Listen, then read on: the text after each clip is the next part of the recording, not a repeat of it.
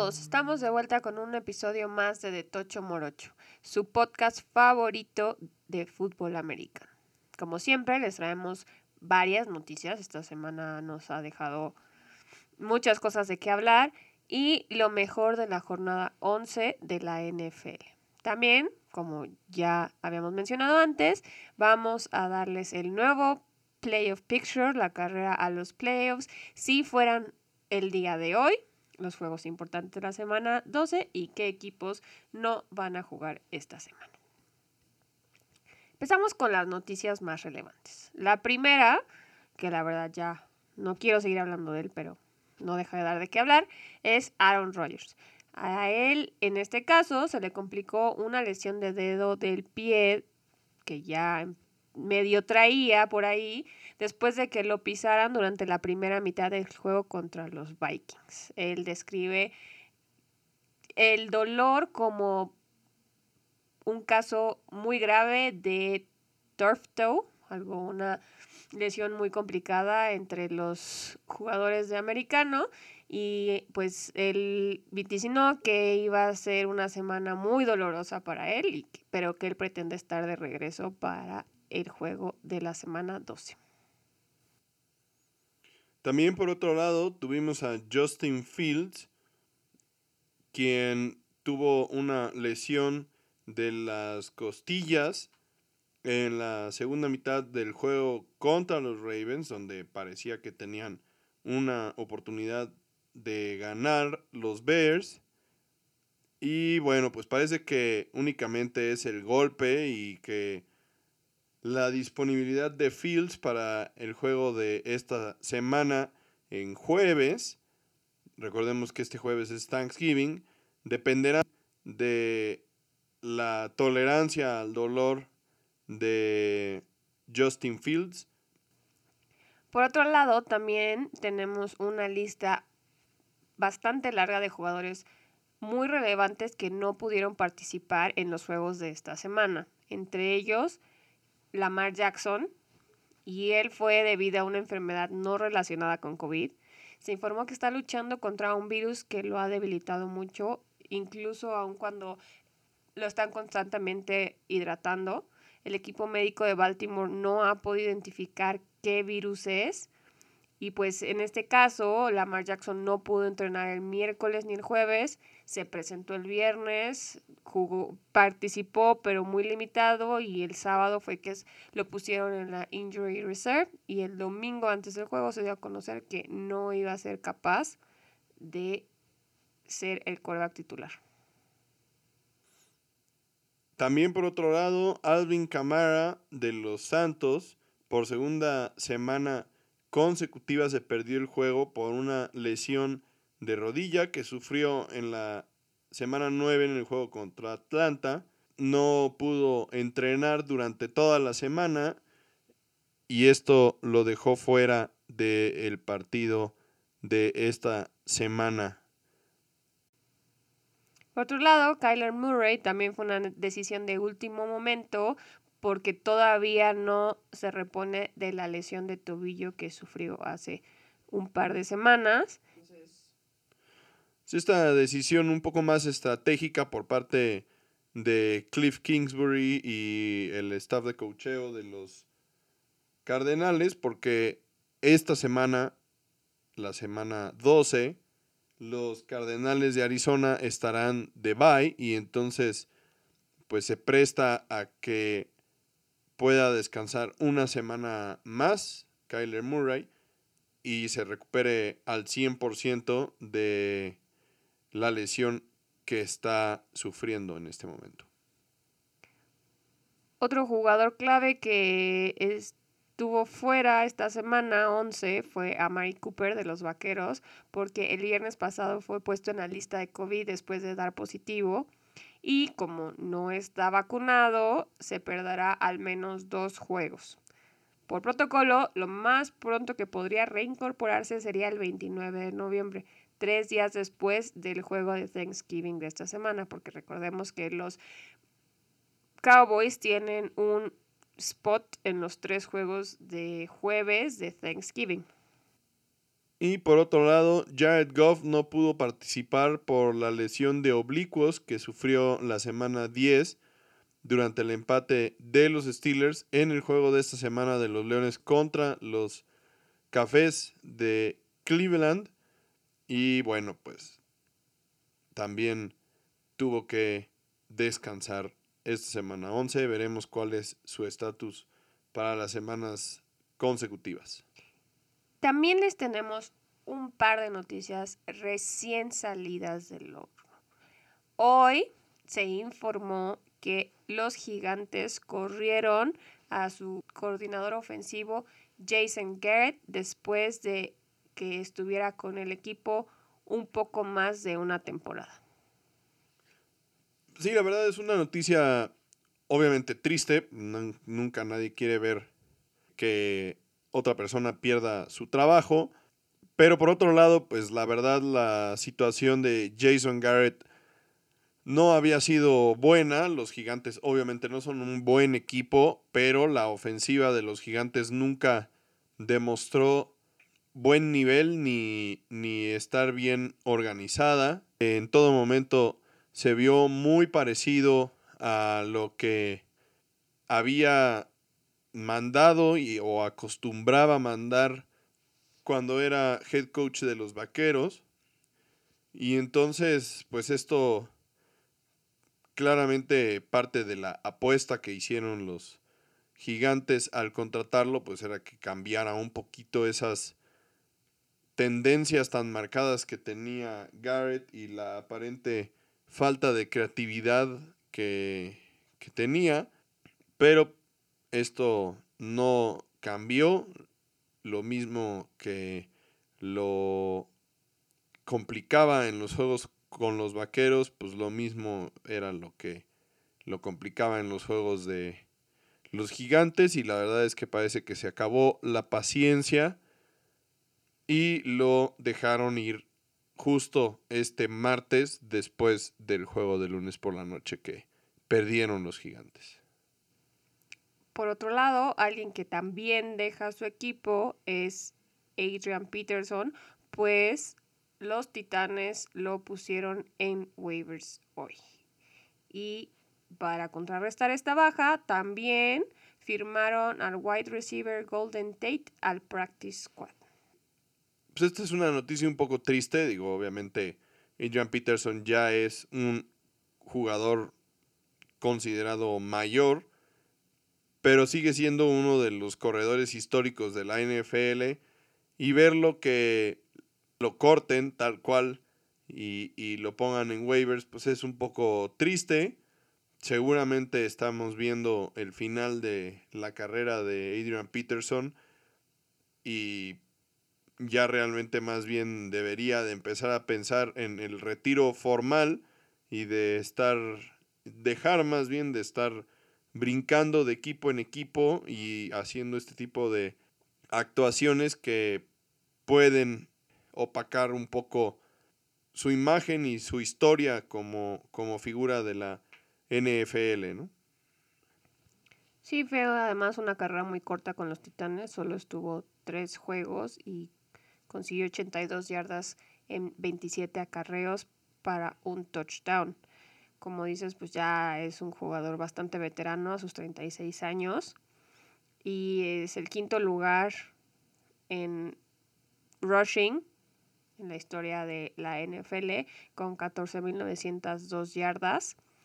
Quién sabe si vaya a poder pelear por los primeros puestos porque no sabemos qué tanta posibilidades tenga de poder ser firmado por otro equipo. Y además, estos dos movimientos no son los únicos que, hicieron los Titanes este martes. De hecho, suman 13 movimientos de roster. Entonces, pues sí, se ve que, los Titanes están un poco desesperados con su situación con Derrick Henry, lo cual les vino a parar una temporada que, que parecía muy prometedora. Entonces, pues están tratando de apagar fuegos por todos lados. Veremos pues que también les sale todo esto. Y por último, de las noticias salidas del horno, como ya habías comentado, tenemos la situación de los corebacks de los Jets, que es verdaderamente un desastre. Recordemos que desde aquel juego contra los Patriotas hace prácticamente un mes, Zach Wilson no ha participado en los juegos de los Jets por lesión, dado a que tuvo... Un esguince de rodilla. Exactamente, un esguince del ligamento medio de la rodilla y que se planeaba más o menos que estuviera fuera alrededor de unas cuatro semanas. Durante este tiempo, los Jets han tenido un par de corebacks titulares, entre ellos Mike White y al recién incorporado Joe Flacco, justamente la semana pasada. Pero todo esto se voltea de cabeza el día de hoy con la noticia de que efectivamente Zach Wilson va a regresar porque ya se encuentra mejor de su lesión, pero también la decisión de que él sea el titular, pues se ve acelerada porque Mike White da positivo por COVID y Joe Flaco debe de también ser puesto en la lista de reservas por COVID al no estar vacunado y ser un contacto cercano. Entonces, básicamente, si en algún momento el coach Robert Sala tenía en mente darle una oportunidad a Mike White de pelearle la titularidad a Zach Wilson, en este momento la decisión se la hicieron fácil y será Zach Wilson quien tome de nuevo las riendas de los Jets en la primera oportunidad que tiene después de su lesión. La verdad es que yo creo que la competencia no estaba tanto entre Mike White y Zach Wilson. A mí no me queda la duda de que Zach Wilson va a ser el titular siempre y cuando esté sano. Más bien me parece que la pelea era entre Mike White y Joe Flaco, que tiene pues ahora mucho que demostrar como veterano y que pudo haber encontrado la gloria en un equipo como los Jets si los podía sacar adelante de pues de ese hoyo en el que se han visto atrapados por varias temporadas ya y pues deja de ser esta una pelea por la decisión que tomó Joe Flaco de no estar vacunado, ¿no? O sea, en la situación tan precaria en la que él se encontraba, parece ser una decisión bastante mala para su carrera. Entonces, aunque también es algo extraño lo que pasó ahí en los Jets, porque de hecho Flaco llega a Nueva York por la lesión de Zach Wilson y de los juegos que se ha perdido Wilson, solo le han dado la oportunidad de ser titular en el juego de la semana 11, el juego que acabamos de ver. Entonces también hay algo ahí que no cuadra.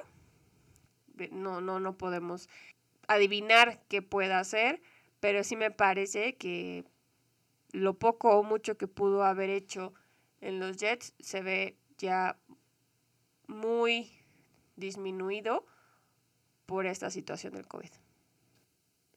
Y pasando ya a los partidos de los que vamos a platicar un poco más a fondo en el episodio de esta semana, empezamos con uno de los juegos con un resultado más impresionante de toda la temporada. Hablamos de el juego en el que los Colts de Indianapolis visitaban a los Bills de Buffalo y un partido en el que los Colts ganan 41 a 15, un marcador súper abultado en un juego en el que el clima en Buffalo fue factor y benefició completamente el gran juego por tierra de los Colts.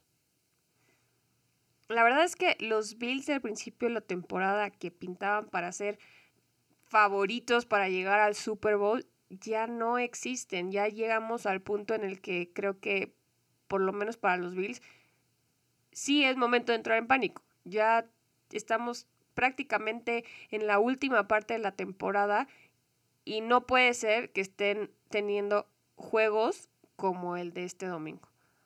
Siguen figurando todavía como wildcard, más adelante hablaremos de eso en la carrera a los playoffs, pero eso puede cambiar en cualquier momento si siguen presentándose a jugar como lo hicieron esta vez. Josh Allen tuvo una intercepción en la primera posición de los Bills, lo cual los Colts supieron aprovechar para irse arriba por 14 puntos, ya que en su primer drive ya habían anotado. Y después de eso los errores solo se siguieron acumulando con un fumble que pudo recuperar y otra intercepción. Hablando de Josh Allen, no todo fue malo, sí consiguió dos touchdowns y ligar algunas jugadas por tierra que él mismo se fabricó, que dieron algunas esperanzas a los aficionados de Buffalo de que podrían llegar a marcar, a cambiar, darle la voltereta al marcador, pero al final de cuentas no fue suficiente y no pudieron contrarrestar lo que trajeron los Colts a la mesa, que parte del éxito pues es la defensiva tan férrea que tiene Indianapolis y que ha demostrado tener gran nivel las últimas semanas. Pero no todo lo de esta victoria fue gracias a la defensiva de los Colts. Aquí el que verdaderamente brilló fue Jonathan Taylor, porque finalmente está como empezando a explotar todo ese potencial que se decía que tenía desde que fue drafteado y fue la estrella del partido. Fue como ver ese episodio de Box Bunny donde juega béisbol solo así. Box Bunny primera base, Box Bunny segunda base, Box Bunny tercera base, Box Bunny anota, Box Bunny pichea. Pues así, así fue el juego de esta semana para Jonathan Taylor. Él armó las jugadas necesarias para poner a su equipo en buena posición para anotar. Y además él fue el que terminó anotando en, esas, en, en, esos drives, ¿no? Y lo hizo una tras otra vez. Anotó en cinco ocasiones, cuatro por tierra y una por pase, después de haber sido él mismo el que los acercara a la zona roja.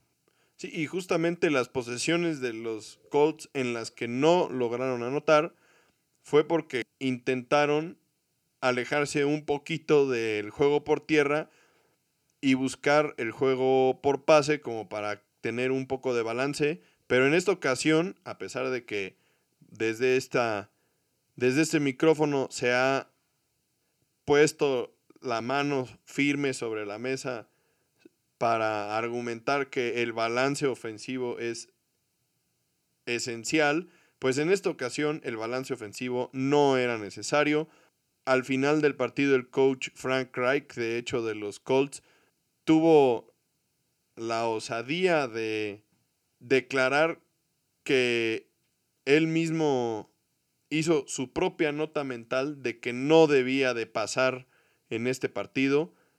Y la verdad es que, pues sí, o sea, en todo momento, como ya lo mencionaste, era Jonathan Taylor quien movía la bola hacia la zona del Lenzón y Jonathan Taylor mismo fue quien las metió al Lenzón.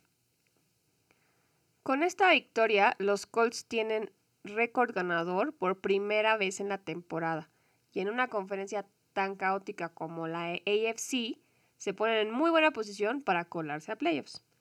Pero van a tener que defender ese récord a capa y espada en esta última parte de la temporada porque en su calendario tienen juegos contra equipos como Tampa Bay, los Patriotas, los Cardinals y los Raiders.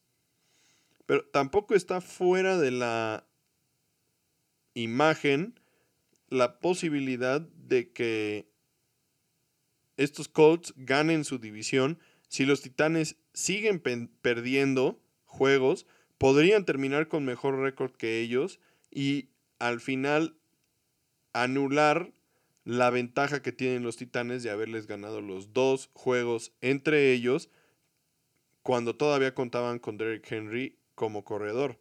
Entonces todavía es posible que estos Colts ganen la división y eviten tener que pasar por la ronda de comodines.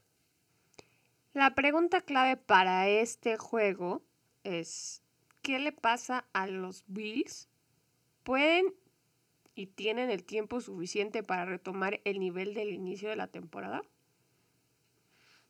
Pues mira, la verdad es que parece que los Bills ya les tomaron la medida los equipos contrarios y el plan de juego que habían utilizado al principio de la temporada en la que el enfoque era básicamente el juego por pase y que giraba alrededor de la habilidad de Josh Allen de ser un playmaker, pues ya no es efectivo porque ahora las defensivas se han enfocado en intentar nulificar el juego aéreo de los Bills y han tenido bastante éxito. Por otro lado, pues el juego por tierra de los Bills no existe y ese debería de ser su enfoque, intentar desarrollar un juego por tierra que permitiera quitarle un poco de presión a Allen, pero pues al final de cuentas, la verdad sus corredores, ni Devin Singletary ni Zach Moss han demostrado ser lo suficientemente estables ni explosivos en el juego por tierra para poder ser confiables y generar este juego por tierra que permitiera quitar presión. La realidad es que se ve difícil que retomen el, el, nivel que tuvieron al principio de la temporada. Seguramente podrían ganar los juegos contra rivales, digamos, de media tabla para abajo que tengan en lo que les queda de la temporada. Pero seguramente si llegaran a colarse a playoffs o a enfrentarse con un equipo realmente contendiente, pues tendrían los mismos problemas que han demostrado las últimas semanas para poder anotar y mover el balón. Por otro lado, la defensiva, que en teoría era de las mejor ranqueadas de la liga, se encontró con la dificultad de tener que parar a Jonathan Taylor y la verdad es que no se vieron nada bien. Entonces eso también empieza a ser una preocupación porque entonces los equipos contrarios también van a saber que si les puedes correr, pues es realmente la fórmula del éxito. Aquí lo más triste es que nuestras esperanzas de que los Patriotas no figuraran en su, en su división en la primera temporada que tienen un coreback novato se están desvaneciendo porque nuestro gallo, que eran los Bills, están cayendo y los Patriotas están viéndose cada vez más peligrosos con Mac Jones. Y sí, efectivamente, ahora los Patriotas son los líderes de la división este de la americana y por cómo se ven las cosas en este momento, se ve difícil que llegaran a perder esa posición de liderazgo y por lo tanto se estarían colando a playoffs y recibiendo un juego en casa. ¿Quién lo hubiera predicho al principio de la temporada? Regresando un poquito a lo que ya habías mencionado sobre los titanes, queremos hacer mención particular del juego de este equipo de la semana 11.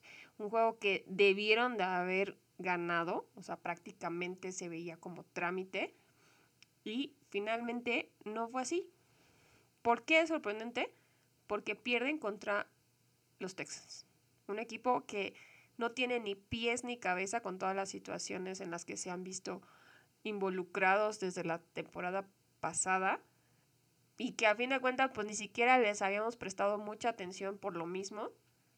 Y de todas maneras se van con la victoria 22 a 13 contra unos titanes que van prácticamente en picada desde que perdieron a Derek Henry y con él su identidad como un equipo corredor.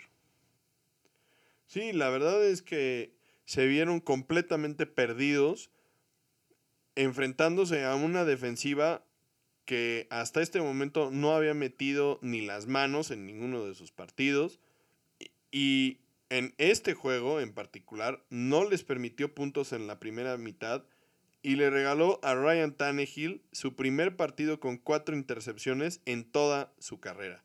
La defensiva de los Tejanos permitió más de 400 yardas de ofensiva total, que es una estadística importante y si solamente la vieras, podrías pensar que los Titanes ganaron el partido fácilmente. Aquí el detalle es que sí, efectivamente, lo permitieron que la ofensiva de los Titanes les moviera el, balón por todo el campo, pero al final, en los momentos que contaban, no se achicaban, cerraban las filas y lograban detenerlos o robar el balón. Entre ellos están obviamente estas cuatro intercepciones y también un fumble que recuperaron para cinco robos de balón en total para la defensiva de los Tejanos que tuvieron esta característica de doblarse pero no romperse, como se dice en el argot, bend but don't break, y lograron su cometido, que fue evitar que les anotaran muchos puntos.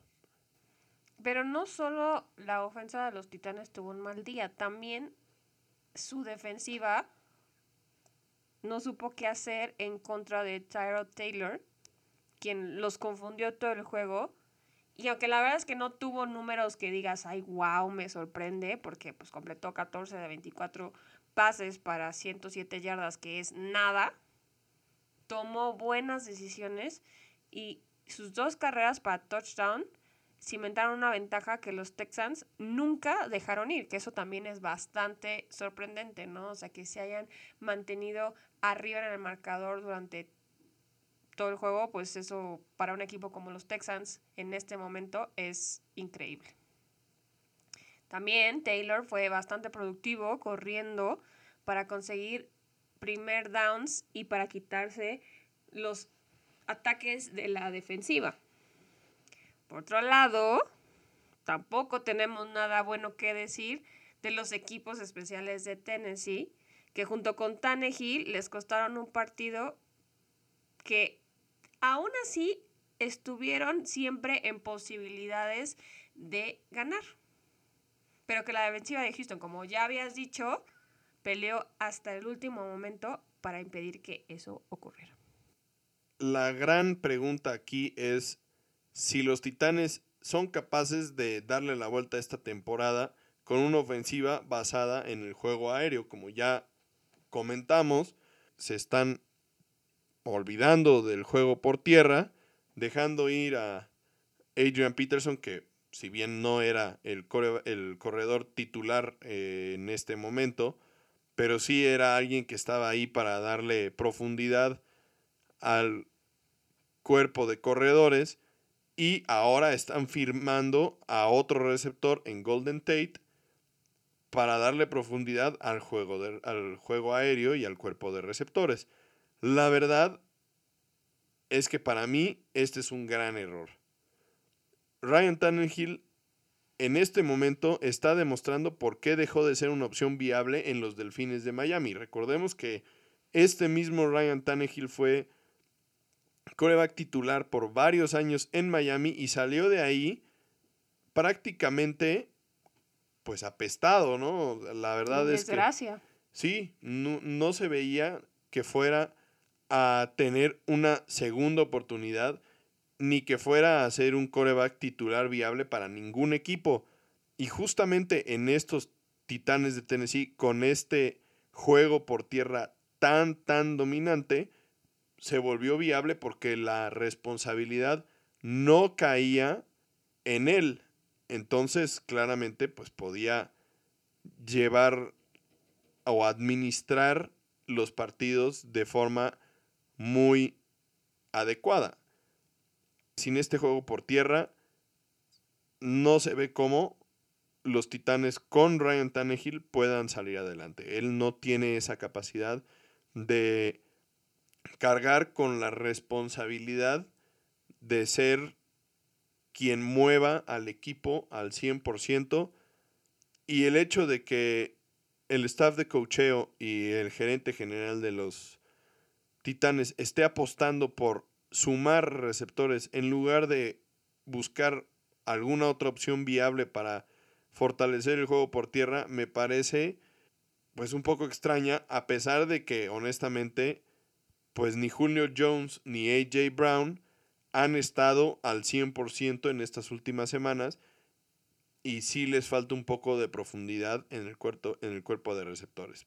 No, de receptores. O sea, Julio Jones está lesionado y también AJ Brown está, está lesionado. Entonces, pues sí necesitan receptores que puedan ayudarles, pero yo no creo que la, solución vaya por ahí. O sea, me parece que, que, estar buscando receptores en este momento, pues no es la, la medida correcta, sino que más bien deberían de buscar quién les ayudara para poder establecer un juego por tierra como el que tenían o cercano a lo que tenían para quitarle responsabilidad a Ryan Tannehill.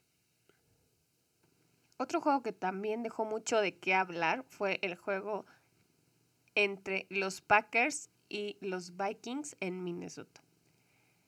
Como la semana pasada, la semana 10, otra vez ya nos estábamos esperando y preparando para otro colapso espectacular de los Vikings después de que dejaran ir una ventaja de 13 puntos en varias ocasiones. O sea, no solo una vez, no, no les basta con eso. Varias veces estuvieron arriba por 13 puntos y varias veces dejaron ir esa ventaja. Pero al final de cuentas, cuando contó en el último drive, lograron hilar 8 jugadas para avanzar 64 yardas y poner en posición de gol de campo a Greg Joseph. Y con este gol de campo se desempataba el juego y les daba la victoria a Minnesota. Parecía que este juego se iba a ir a tiempo extra. Tuvo Aaron Rodgers una gran jugada, un pase muy largo a Marqués Valdés Cantling para volver a empatar el partido, dejándole poco más de dos minutos a los vikingos para intentar este gol de campo con el que finalmente ganarían. Y la verdad es que después de ese touchdown de Rodgers parecía que efectivamente el colapso de los vikingos se estaba terminando de hornear. Pero es que se voltearon las cosas, porque justo cuando acababan de anotar los vikingos, habíamos dicho que les habían dejado muchísimo tiempo en el reloj a Green Bay y a Aaron Rodgers, además de dos tiempos fuera y la pausa de los dos minutos. Pero en cuanto pisa el campo Aaron Rodgers en la primera, segunda jugada, anotan y entonces la moneda se voltea porque entonces los Packers son quienes le dejan muchísimo tiempo en el reloj a los vikingos, además de también dos tiempos fuera y la pausa de los dos minutos. Es correcto esto. Y además de todo, parecía que finalmente no sería algo tan relevante, ¿no? Porque la defensiva de Green Bay se supone que había venido jugando bien, había sido una defensiva difícil de anotarle y, y, había tenido buenos partidos y entonces la posibilidad de que lograran contener el ataque de los vikingos para que no les anotaran, pues parecían buenas posibilidades, ¿no? Y finalmente, en ese último drive, uno de los profundos de, de Green Bay le suelta una intercepción casi segura a Kirk Cousins que los mantiene vivos. Entonces, estuvieron a punto de, de hacer valer la predicción, pero como dices, finalmente fue mucho tiempo para Kirk Cousins, tuvieron un poco de suerte y al final de cuentas lograron revertir los papeles y lograron ganar el partido. El caso de los vikingos es muy interesante. Ya hemos dicho que no podríamos apostar en contra o a favor de ellos porque nunca sabemos qué van a salir a dar y qué resultado podemos esperar de ellos. Pero sí podría decirte que han jugado en general mejor de lo que su récord de 5-5 nos deja ver. Pero todavía les falta algo, les falta eso que los ayude a mantener el paso y el ritmo en algunos de los juegos para poder mantener y concretar las victorias. Entonces, yo no sé qué pensar de, de Minnesota. No, no, no alcanzo a ver qué va a ser de ellos al final de la temporada regular, porque como pueden sacar una victoria por tres puntos sobre los Packers, pueden perder sus siguientes tres partidos porque los dejan ir, ¿no? No, no, no necesariamente porque no hacen un gran esfuerzo y porque no están jugando bien, no, simplemente porque los dejan ir. O sea, al final de cuentas, estos mismos vikingos fueron los que perdieron contra Cooper Rush y los vaqueros como locales. Y e, ese era un partido que en el papel, sabiendo que ibas a enfrentarte al coreback de segundo equipo de los vaqueros, debieron de haber ganado y no fue así, ¿no? También cuenta el hecho de que haya sido un juego divisional, ¿no? O sea, ya lo vimos también en el juego de los Tejanos contra los Titanes, un juego divisional que no puedes para nada echar en saco roto el hecho de que pues estos dos equipos se conocen, se conocen bien y siempre salen a dar lo mejor entre sí, ¿no? Y, pues al final de cuentas en estos juegos divisionales los récords hay que echarlos por la ventana y pues es ponerse los guantes y, y ver quién aguanta más. En este caso los vikingos lograron sobreponerse y demostrar que al final de cuentas, como bien dices, pues no es un tema de actitud y pelearon hasta el final y lograron escapar con la victoria, la verdad. Pues sí hay que tener muy claro que no fue solo el esfuerzo de los vikingos para aferrarse a la ventaja y a la victoria. También lo que evitó que los Packers se llevaran la victoria en Minnesota fue la cantidad de errores que cometieron. Entonces, no fue, como ya bien dije, solo el esfuerzo de los vikingos, también los Packers a fin de cuentas terminaron regalando el juego. Tuvieron cosas que no debieron haber pasado, especialmente en los equipos especiales, entre ellos un gol de campo de 32 yardas que fallar. un gol de campo de 32 yardas que fallas es como fallar un punto extra. Digo, hemos visto a algunos pateadores fallar puntos extra y luego meter goles de campo más largos que esos puntos extra. O sea, no es algo tan extraño, pero sí es poco probable, ¿no? Fallar goles de campo de tan poca distancia. Y también, por otro lado, cabe mencionar que tuvieron 8 castigos para 92 yardas, que es un mundo. O sea, prácticamente regalaron un campo de fútbol americano solamente en castigos, ¿no? Y entonces eso complica mucho la dinámica del equipo y obviamente pues la falta que les hace en Bakhtiari y su tackle titular se ve reflejada en este tipo de cosas porque varios de estos castigos fueron holdings que les marcan a los suplentes de, estos dos jugadores y, y esto frena las posibilidades de la ofensiva también. Y aprovechando que ya sacaste a colación a tu equipo favorito, los Cowboys, vamos a hablar del juego de esta semana que además rompió mi quinela porque yo le había puesto que los Cowboys le ganaban a los Chiefs en Kansas City y finalmente no fue así. Un juego que a momentos fue bastante frustrante y aburrido porque ninguno de los dos equipos logró anotar un touchdown, pero que la verdad se vio que les costó a ambos. Finalmente los Cowboys se van con una derrota 9 a 19. La verdad es que la acción en este partido la vimos en las defensivas, ¿no? O sea, por un lado, la defensiva de los Vaqueros, liderada por Micah Parsons, quien está construyendo un muy sólido argumento para poder ser considerado no solo el novato defensivo del año, sino también el jugador defensivo del año en general, por la cantidad de sacks y el impacto que ha tenido en esta defensiva de los Vaqueros. En el partido de esta semana logró capturar en dos ocasiones a Patrick Mahomes y la defensiva de los Vaqueros evitó que tuviera pases de touchdown en este partido.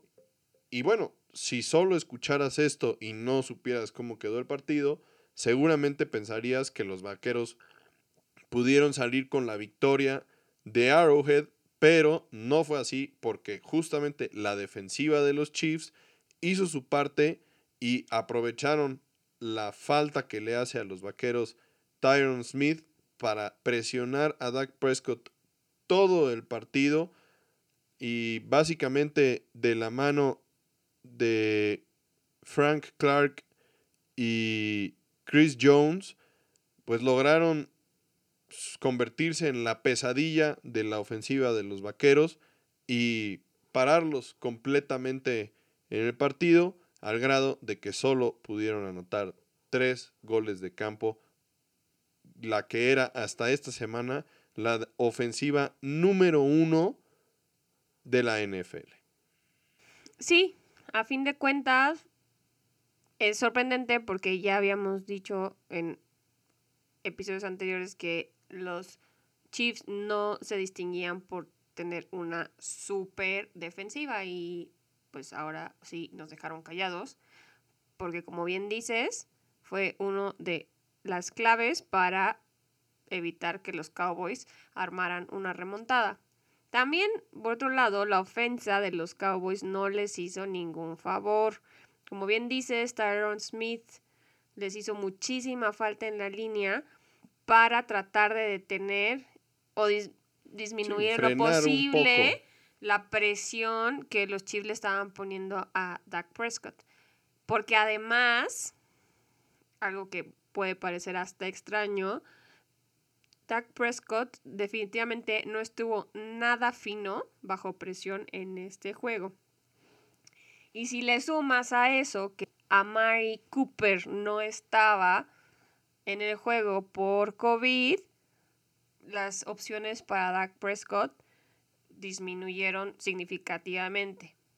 Y lo volvieron a hacer cuando CD Lamb. CD Lamb salió del partido por una conmoción prácticamente a la mitad del juego después de que su cabeza rebotó en la end zone tratando de pelear por un pase. Entonces, pues las dos armas principales de Dak Prescott y su protector más importante, pues no los tuvo y se notó y se notó muchísimo. ¿Por qué? Porque Prescott no logró completar ningún pase de arriba de 20 yardas y solo tuvo 3 de más de 10 yardas. O sea, eso es prácticamente jugar el juego corto, pero ni siquiera por tierra, ¿no? O sea, pases como los que estábamos viendo de Rotlisberger a principio de la temporada, ¿no? No podían extender el campo.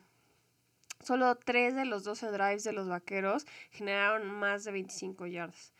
El juego por tierra tampoco se hizo presente, pero esta era la clave para cambiarle el rumbo al partido y nunca lo descubrieron o nunca pudieron adaptar el juego para poder sacarle provecho a Pollard y a Elliot. Elliot. Y justamente esto que dices es efectivamente muy importante. O sea, y fue, entre otras cosas, lo que sí hicieron los Chiefs al verse complicados en el juego por, por aire, pues le dieron la bola en varias ocasiones a Clyde Edwards Seller para que avanzaran el balón por ahí, controlaran el reloj y terminaran por frustrar los intentos de los vaqueros.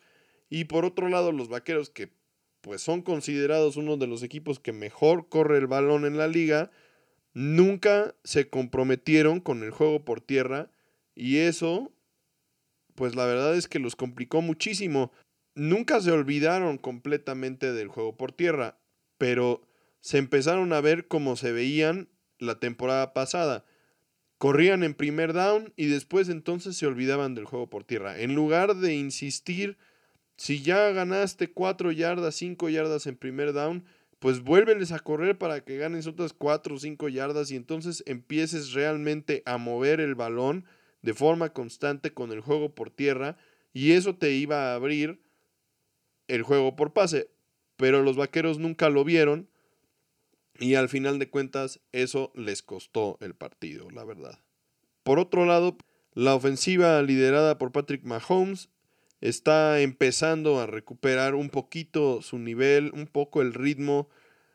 Seguimos viendo los errores que hemos venido comentando durante toda la temporada, pases atrasados que antes hubieran atrapado fácilmente y que en esta ocasión se convierten en intercepciones, todavía se ve, pero empezamos a ver un poco más de soltura en el, en el juego, se involucra Tyreek Hill, también involucran a Travis Kelsey en el juego.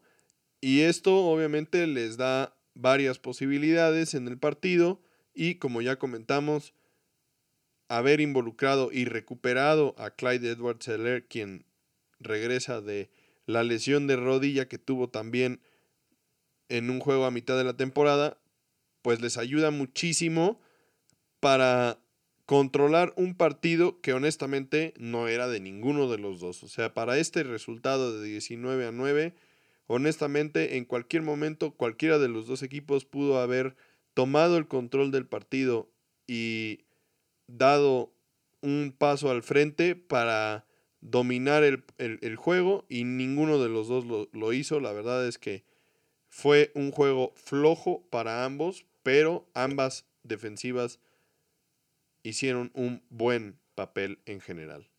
Lo que sí es de preocuparse es la situación de Tyreek Hill la cual si no logran controlar puede costarles caro en su carrera a los playoffs y en su desempeño en los playoffs si, si llegan, ¿no? O sea, un jugador como Tyreek Hill, el que estamos acostumbrados a ver maravillas y a que sea uno de, los, de las principales armas para su equipo y para Patrick Mahomes, es ahora el líder en drops de su equipo. O sea, eso no podría estar pasando, no debería estar pasando y menos a alguien que del que dependen tanto cuando Patrick Mahomes está medio perdido todavía y medio sacado de onda con los pases atrasados y con la presión que le han puesto, ¿no? Entonces sí es algo que debemos tener muy en mente, sobre todo ahora que empieza la parte clave de la temporada donde tienes que cerrar como caballo de carreras muy fuerte y donde empiezan a importar cada vez más esas victorias que puedas conseguir en la temporada regular para afianzarte en los playoffs.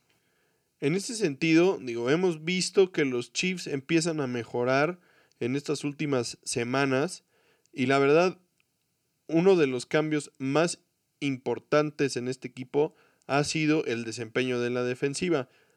Y la clave en este sentido para que la defensiva de los Chiefs haya empezado a tener un mejor desempeño es justamente el regreso de Chris Jones.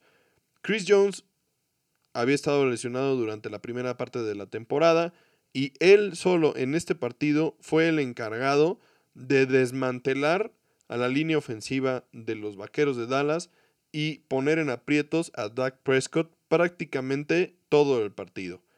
También recuperaron de lesiones a Frank Clark y entonces juntos Chris Jones y Frank Clark han logrado presionar a los corebacks rivales y esto ha reducido el tiempo que la defensiva secundaria debe de mantener la cobertura para evitar que les completen los pases y entonces esto ha hecho que el porcentaje de pases completos que habían tenido los rivales contra los Chiefs en general disminuya de forma muy importante y entonces genera oportunidades de salir del campo para la defensiva, evitando así que las ofensivas rivales consigan puntos o hagan drives largos que los empiecen a cansar y a deteriorar durante el partido. Entonces, Chris Jones y Frank Clark en este momento las claves para que los jefes empiecen a recuperar el nivel que hemos visto y honestamente parece que la historia se repite. También el año pasado fue similar que la defensiva de los jefes empezó lenta en la temporada y se empezó a mejorar conforme iba avanzando la temporada. Ya para terminar el análisis de los juegos de la semana 11, vamos a hablar de un Sunday Night Football que fue bastante interesante, como pocos hemos tenido esta temporada. El juego entre los Steelers y los Chargers, que sabíamos que se iban a dar con todo porque tienen mucho en la línea ambos equipos. Y bueno, el primer juego de prime time de Justin Herbert fue una montaña rusa de emociones. O sea, no podemos decir que estuvimos seguros que iban a ganar o estuvimos seguros que iban a perder, porque pasó de todo, desde la posibilidad de una victoria arrolladora por parte de los Chargers, pasando por la nueva posibilidad de dejar ir el partido y terminando con un final cardíaco. Ya sabíamos que podía ser Justin Herbert por aire, porque nos los demostró la temporada pasada cuando fue el novato del año. Pero ahora en este juego nos enseñó el daño que puede hacer a otro equipo por tierra. Obviamente, más allá de las habilidades físicas que tiene Justin Herbert, la verdad es que impresiona su madurez como, como coreback y como jugador. Tuvo excelentes estadísticas en el partido, 382 yardas por pase, 90 por tierra, como bien dices, el juego en el que más participación por tierra había tenido, tres touchdowns, la verdad, todas estas estadísticas tremendas, pero honestamente todo queda en segundo plano cuando consideramos la tranquilidad con la que guió a su equipo en el último cuarto donde entre ambos equipos anotaron 41 puntos y finalmente logró mantener la victoria para los Chargers que ya habían tenido, o bueno, que parecía que tenían el juego bajo control y que después de una, una avalancha de puntos de los Steelers se veían en aprietos, honestamente. Es importante mencionar que Justin Herbert no ha sido muy consistente esta temporada, a diferencia de la temporada pasada que pues nos sorprendió a todos, pero sí ha tenido momentos de brillantez y momentos muy, muy buenos y esos momentos han pesado mucho y han sido muy significativos porque han tenido mucho impacto en el récord de los Chargers y en la posibilidad de conseguir victorias.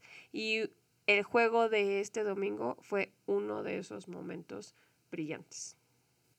Por otro lado, ya parece mm, repetitivo como disco rayado mencionar a Austin Eckler en los partidos de los Chargers y de nueva cuenta este jugador que físicamente no es un portento, consiguió cuatro touchdowns, dos por aire y dos por tierra, pero la verdad es que un uno de, una, de las características de su, de su juego, de su forma de jugar, que pocas veces se mencionan, es su capacidad para bloquear y proteger a su coreback de los disparos. Y en esta ocasión tuvo un excelente bloqueo contra un blitz de los Steelers, permitiéndole a Herbert lanzar el pase de touchdown de la victoria.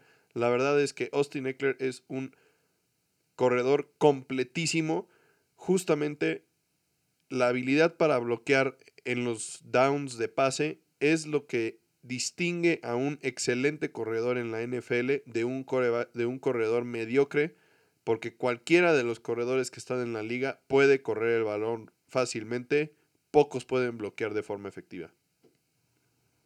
Y aunque tenemos muy buenas cosas que decir de los Chargers, de los Steelers no hay tantas, porque a fin de cuentas TJ Watt y Minka Fitzpatrick les hicieron muchísima falta y se notó.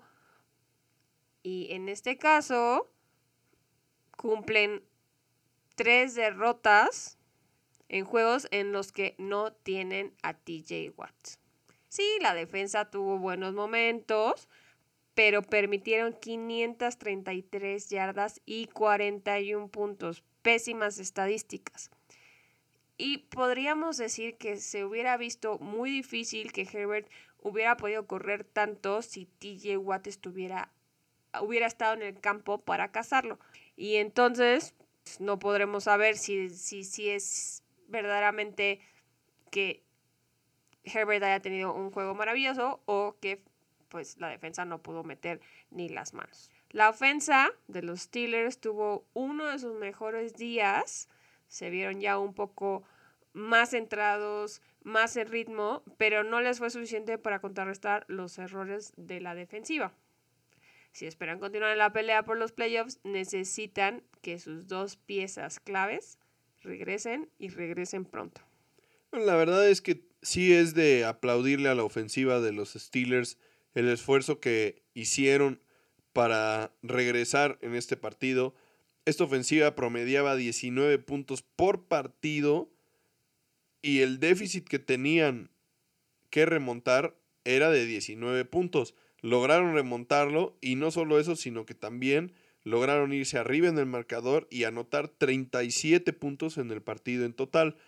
Pues prácticamente dobleteando el total que promedian por partido en la temporada. Entonces, sí fue un juego bastante mejor de los Steelers y recordemos que no cuentan con Juju Smith Schuster y que básicamente tuvieron que depender de Roethlisberger, de Najee Harris, de Chase Claypool y de Deontay Johnson para llevar a la ofensiva, pero también recordemos que la participación de las alas cerradas en Pittsburgh empieza a ser cada vez más relevante y Pat Fryermuth este partido también participó con un touchdown, entonces pues sí, parece que, la, que las ofensivas de, de, estos, de este equipo empieza a encontrar la relevancia.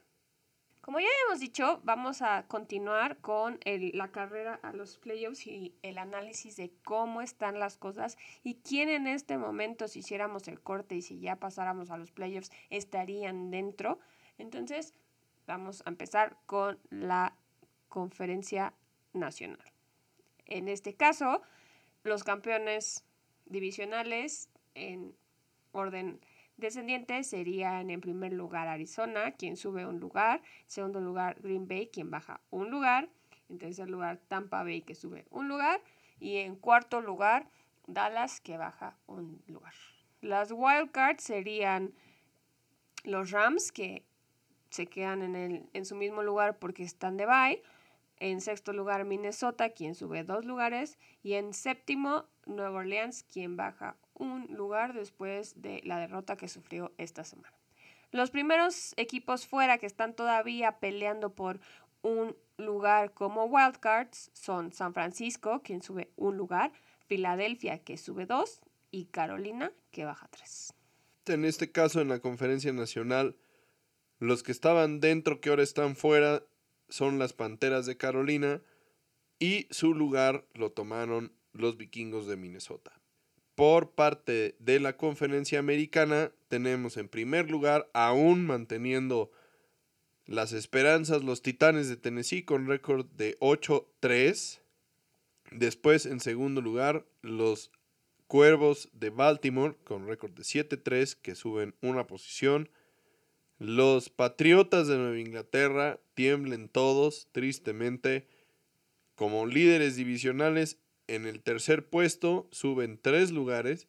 Kansas City mantiene la cuarta posición. Y en los Wildcards, Cincinnati sube tres lugares.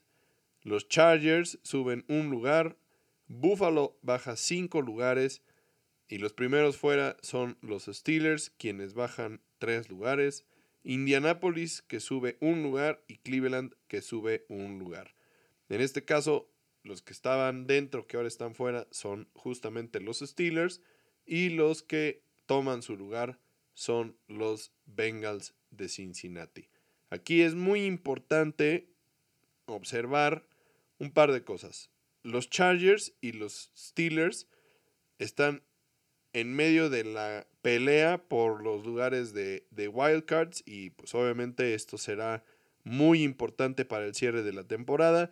Y por otro lado, el récord de Indianapolis es importante de mantenerlo en la mira, ya que en este momento se encuentran fuera de playoffs con récord de 6-5 y Tennessee sigue manteniendo el liderato de la división con récord de 8-3.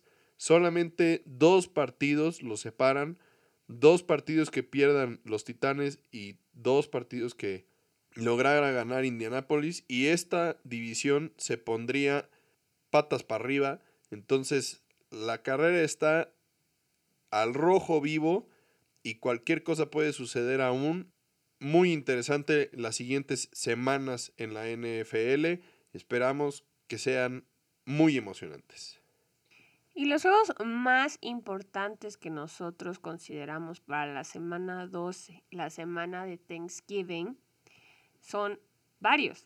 ¿Por qué? Porque ya los récords están empezando a pesar y están empezando a tomar relevancia.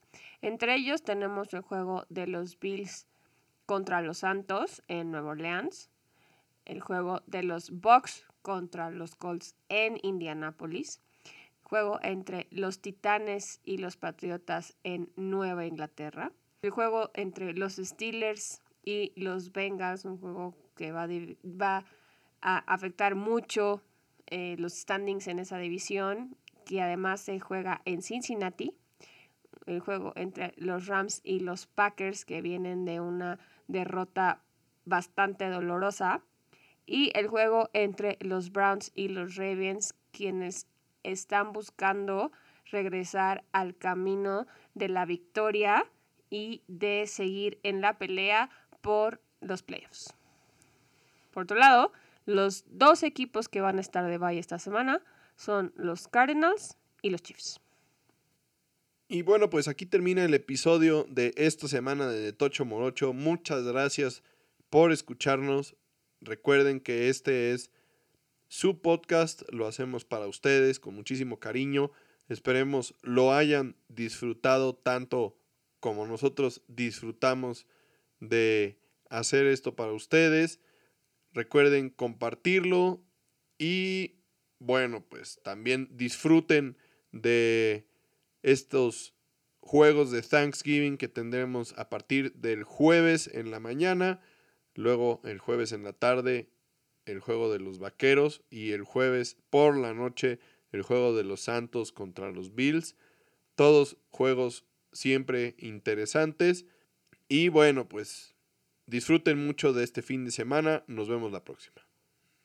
Si ustedes tienen la ventaja de todavía estar en home office, no se pierdan la triple cartera que ya mencionó Jaycee para este jueves y aunque los que no estamos en Estados Unidos no acostumbremos a celebrar Thanksgiving, siempre es bueno recordar y dar gracias por todo lo que tenemos y por la gente que está con nosotros todavía aquí. Entonces aprovechemos para ser agradecidos y nos vemos aquí la próxima semana.